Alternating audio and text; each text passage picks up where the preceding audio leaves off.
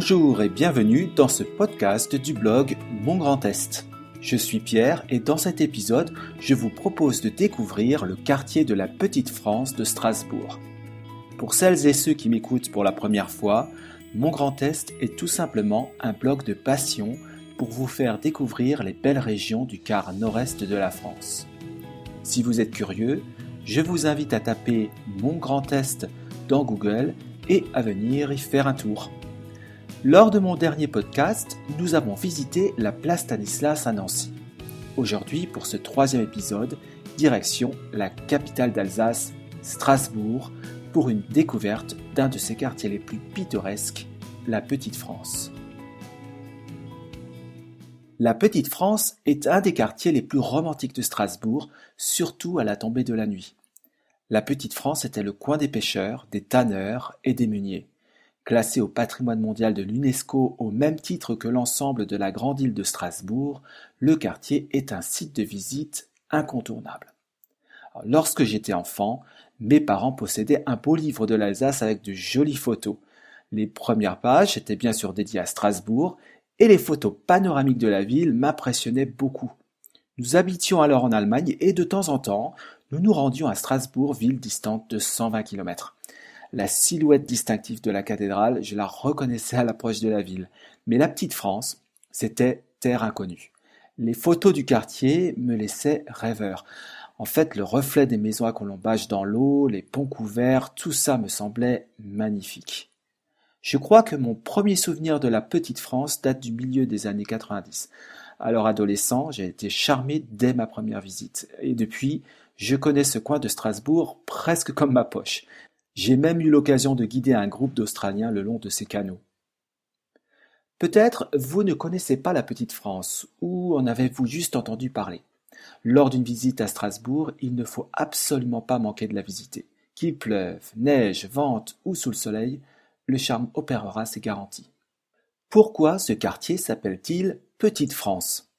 Ces maisons à colombage de tradition germanique ne ressemblent en rien à celles de Paris ou de la France profonde, bien au contraire. En fait, la raison, elle est d'origine historique et elle n'est pas très reluisante. Suivez-moi bien parce qu'on va remonter bien loin dans le passé. Après 1492, au retour de marins espagnols et italiens des premières expéditions en Amérique, se déclara en Europe une terrible épidémie la grande vérole, ou la syphilis. Mais comme Français et Allemands combattaient dans la région de Naples lors des campagnes d'Italie, plusieurs mercenaires allemands contractèrent la maladie. Ils se retrouvèrent plus tard à Strasbourg et dans d'autres villes du nord des Alpes et furent soignés tant bien que mal dans des hospices à l'écart de la population. La maladie était inconnue auparavant, et les peuples l'attribuaient à leurs ennemis. Pour les Français, c'était le mal de Naples, d'où l'expression Naples et mourir. Les Anglais parlaient de French pox. Pour les Polonais, la maladie était allemande, mais elle était polonaise selon les Russes. Donc, à Strasbourg, le grand magistrat décida d'isoler les malades dans un quartier pas très apprécié à cause de ses odeurs, le quartier des tanneurs. Ceux qui étaient atteints du mal français et qu'on appelait les Franzoses logeaient dans un bâtiment qui a été surnommé ironiquement par les Strasbourgeois Petite France. Puis, au fil du temps, le surnom s'est appliqué à l'ensemble du quartier. À l'époque, souvenez-vous que Strasbourg n'était pas française, elle le deviendra bien plus tard, en 1680. Allez, partons maintenant à la découverte du quartier. La petite France est bordée de canaux qui faisaient autrefois l'affaire des tanneurs. Le quartier n'est pas bien grand et vous n'aurez pas de mal à le découvrir. La visite se fait à pied le long de deux axes majeurs, la rue des Moulins qui rejoint la rue du Bain aux Plantes à la place Benjamin Xix. Alternativement, on peut rejoindre la place Benjamin Xix via la rue des Dentelles. Prenez le temps de flâner le long des berges et d'apprécier les reflets dans l'eau des maisons à colombage. Les jolies demeures du quartier datent des XVIe et XVIIe siècles. Remarquez combien leurs colombages sont magnifiquement ornés. Leurs toits pentus sont ouverts sur des greniers où séchaient autrefois les pots. Bordant la place Benjamin Xix et bâtie au bord de l'eau, la maison des tanneurs est romantique à souhait. L'édifice était le siège de la guilde des tanneurs de la ville. Aujourd'hui, la maison des tanneurs abrite un restaurant. Comme beaucoup d'autres, le bâtiment est embelli de magnifiques géraniums à la belle saison. Non loin, au 27 rue du Bain-aux-Plantes, il faut aussi admirer la fameuse maison Aderer, un autre exemple remarquable d'architecture Renaissance rhénane. Il s'agit de l'ancienne maison du tanneur Henri Aderer. Un peu plus loin, l'église Saint-Thomas est un temple protestant situé à l'extrémité est du quartier. Sa construction remonte à la fin du XIIe siècle. D'abord église catholique, elle est consacrée au culte protestant luthérien depuis 1529. Saint-Thomas est facilement reconnaissable à ses deux clochers romans massifs, celui au-dessus de l'entrée principale est carré, le second, s'élevant à la croisée du transept, est hexagonal. À l'intérieur, saint Thomas possède cinq nefs de largeur et de hauteur égales. On désigne cette caractéristique d'église halle. Cette particularité était très fréquente au XVIe siècle en Rhénanie, en Lorraine et en Hollande. Traversons le quartier de la Petite-France en longeant les canaux vers le sud.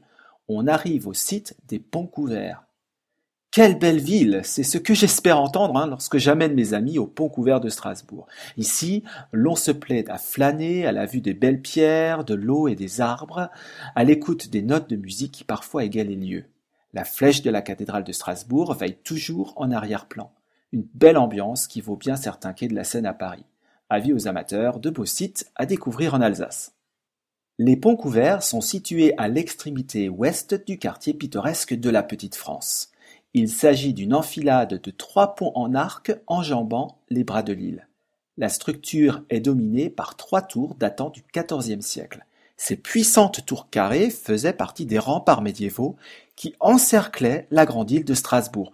On ne comptait pas moins de 90 tours fortes. Imaginez un peu si elles nous étaient parvenues intactes.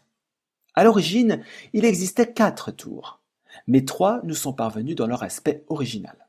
Pourquoi? Parce qu'on a eu l'idée de les recycler en prison. La prison civile pour la tour de l'Éclusier et la prison militaire pour la tour Wörtel et la tour des Français. Quant à la quatrième, la Malzenturm, elle a été rasée en 1869. Les ponts couverts avaient pour fonction de protéger les accès fluviaux de Strasbourg.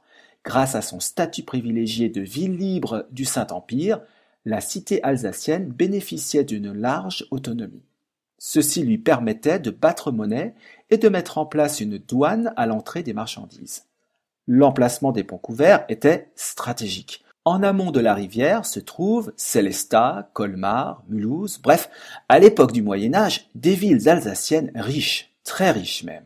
En aval, c'est le Rhin qui ouvre à Strasbourg tout l'espace rhénan, de Bâle à Rotterdam en passant par Mayence et Cologne. Ce n'est pas un hasard si la prospérité commerciale de Strasbourg est en grande partie due au trafic fluvial. Mais alors, pourquoi les ponts couverts ne sont pas couverts? Comme leur nom l'indique, les ponts couverts étaient bien couverts autrefois. Ils étaient coiffés d'une toiture en bois recouverte de tuiles. Ils étaient munis de herses et fermés vers l'amont par un mur percé de meurtrières. Pas du tout l'aspect accueillant et paisible d'aujourd'hui. En 1784, on a fait définitivement disparaître ces toits. Les Strasbourgeois ont depuis continué à les appeler ponts couverts. Ce qui fait le charme des ponts couverts, c'est la forme qu'emprunte la rivière. À cet emplacement, la rivière Ill se sépare en quatre bras, Zornmühle, Diesenmühle, Spitzmühle, ainsi que le canal de navigation. Vous pouvez encore apercevoir les moulins à eau, des barrages et des écluses. Le mot allemand Mühle signifie moulin. C'était le quartier des meuniers, qui eux-mêmes étaient les voisins des tanneurs de la Petite France. Un peu plus au sud, le barrage Vauban ferme l'accès de la rivière. Le barrage massif faisait partie de la formidable enceinte construite autour de la ville vers 1690. Avec le développement de l'artillerie, les ponts couverts ne suffisaient plus à assurer la défense de la ville. À partir des plans de Vauban, l'ingénieur Jacques Tarade édifia un bâtiment enjambant l'île à quelques mètres en amont des ponts couverts. Ce bâtiment défensif, aussi appelé Grande Écluse, permettait d'adapter les fortifications de Strasbourg à la guerre moderne. En cas d'attaque venant du sud de la ville, les arches du barrage étaient fermées par des vannes. Ceci provoquait la montée du niveau de l'île en amont, inondant les terres. Ces marécages souhaités gênait automatiquement la progression de l'armée ennemie. Cette fonction a été utilisée en 1870 lors du siège de Strasbourg. Depuis 1966, Une terrasse panoramique est installée au sommet du barrage. On peut apprécier une vue splendide sur le quartier de la Petite France, ses canaux, les deux clochers de la singulière église Saint-Pierre-le-Vieux et la cathédrale en arrière-plan. Au nord des ponts couverts, le long du quai Turkheim, se dresse une autre tour carrée, la tour du Bourreau. Localement connue sous le nom de Henkerturm, elle avait bien mauvaise réputation au Moyen Âge. D'aspect sinistre, la tour a gardé le souvenir de la torture au Moyen Âge.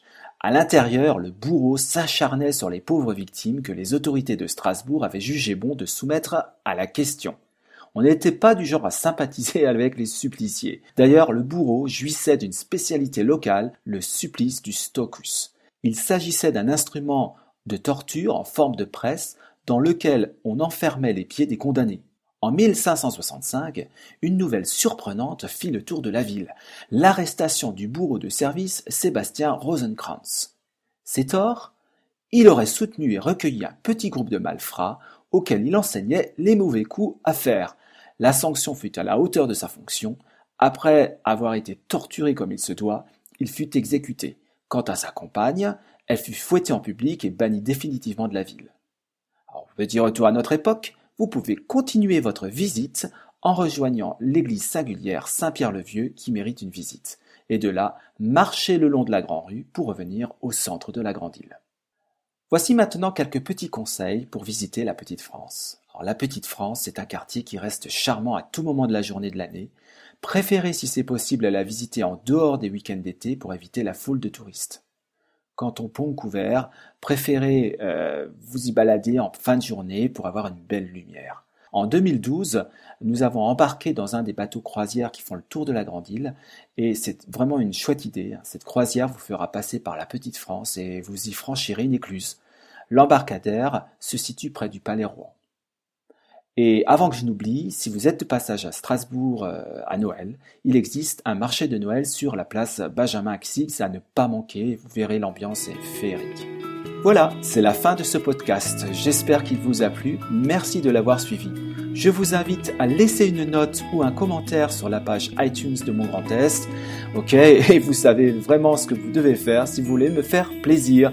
Voilà, bah dans l'immédiat, je vous dis à très bientôt pour un prochain épisode.